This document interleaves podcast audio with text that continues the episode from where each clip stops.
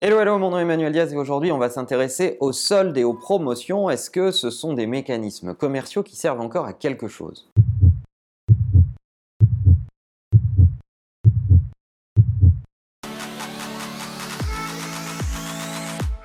Avant, avant l'avènement du e-commerce, on savait très bien comment se distribuer le business dans l'année, on savait qu'on payait le prix fort toute l'année et qu'à quelques périodes de l'année, il y avait des soldes, des promotions qui permettaient d'acheter des produits moins chers. Les purs players du web ont fait voler en éclats cette habitude puisque sur le web, ces pure players ont installé une autre relation commerciale, la promotion et les soldes permanentes vous ne pouvez pas vous connecter à un site de e-commerce qui ne vous fait pas une offre de discount, quelle que soit la période de l'année. Alors dans le dernier observatoire des comportements de consommation, l'Obs Conso comme on l'appelle chez Imakina, que l'on mène avec un institut de sondage Odoxa et BFM, euh, on a voulu s'intéresser à ce sujet et interroger les Français sur leur rapport aux soldes et aux promotions. Il y a des chiffres assez passionnants qui en sont sortis. Le premier, c'est que 56% des Français pensent que les soldes et les promotions ne servent plus à rien. Et le deuxième, c'est que 87% des Français sont persuadés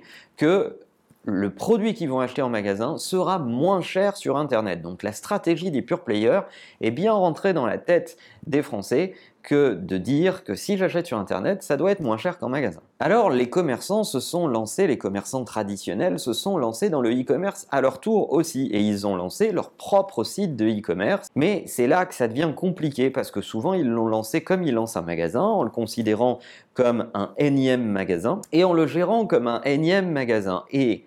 Là où ça devient compliqué, c'est que la politique tarifaire du e-commerce versus les magasins euh, n'est pas alignée. C'est-à-dire que le même produit que vous allez trouver dans le magasin que vous êtes en train de visiter peut se retrouver à un autre prix sur le site internet du magasin. D'ailleurs, 60% des Français déclarent que lorsqu'ils sont dans le magasin, alors qu'ils vont acheter un produit, ils vont aller vérifier le prix de ce produit sur Internet.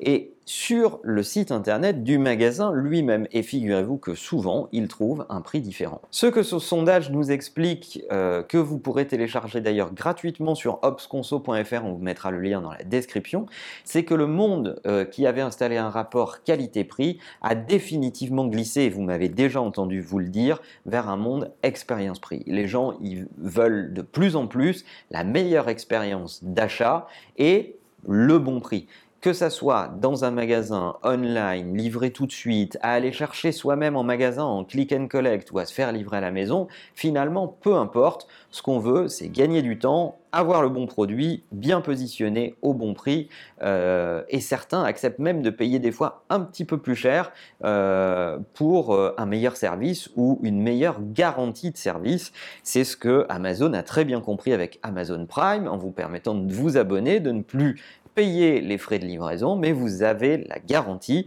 de la qualité de service client Amazon. Ce dont on peut s'inquiéter, c'est que l'industrie du retail est toujours pas compris que le e-commerce n'est pas un énième magasin, c'est surtout un pont relationnel entre eux et leurs clients.